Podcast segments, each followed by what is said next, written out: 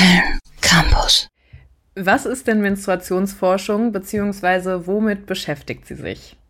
Also ähm, die Menstruation ist ja ein Phänomen, das sehr stark mit gesellschaftlichen Ideen und äh, Zuschreibungen aufgeladen ist.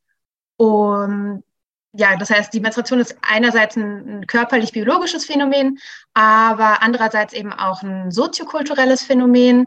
Und da setzt eben die sozialwissenschaftliche Menstruationsforschung an, bei diesen soziokulturellen ähm, Faktoren.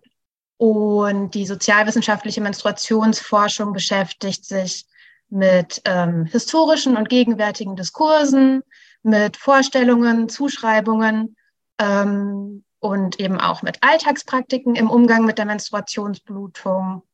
Und sie fragt eben auch nach den, ja, nach den Konsequenzen von diesen Ideen, von diesen Zuschreibungen für Menstruierende und entwickelt Konzepte, um das alles auch analytisch beschreiben zu können.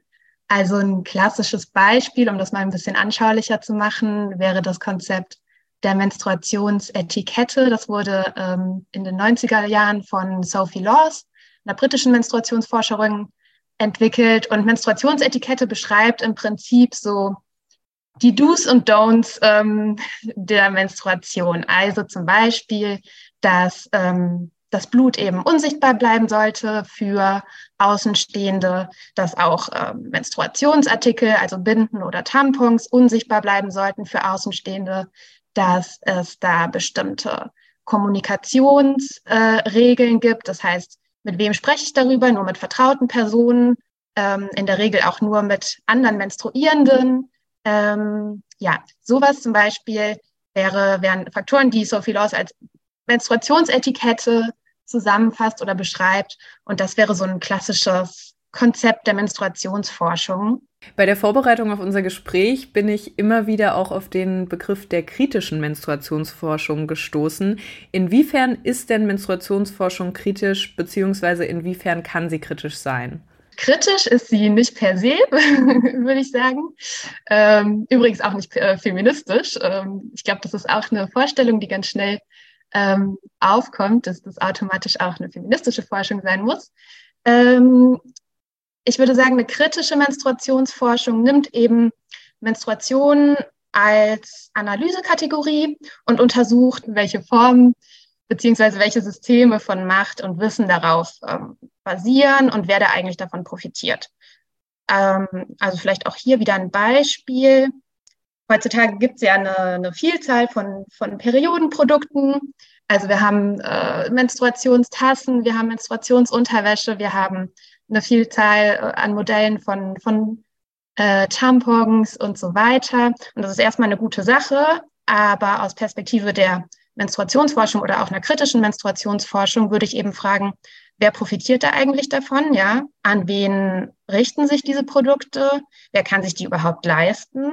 Und inwieweit werden da zum Beispiel auch ähm, feministische Messages verwendet, um neue Märkte zu erschließen? Sowas zum Beispiel, ja. Das heißt, Menstruationsforschung muss per se nicht kritisch sein, sondern die kritische Forschung ist vielmehr ja ein Teilbereich der Menstruationsforschung. Ja, beziehungsweise ähm, ist es eben eine Reflexion des eigenen Forschungsfelds, die jetzt vor allem in den letzten Jahren verstärkt stattgefunden hat innerhalb der Menstruationsforschung. Jetzt ist die soziologische Menstruationsforschung ja auch noch ein relativ junger Forschungsbereich. Wann und wie ist sie denn entstanden und wie hat sie sich seitdem vielleicht auch entwickelt?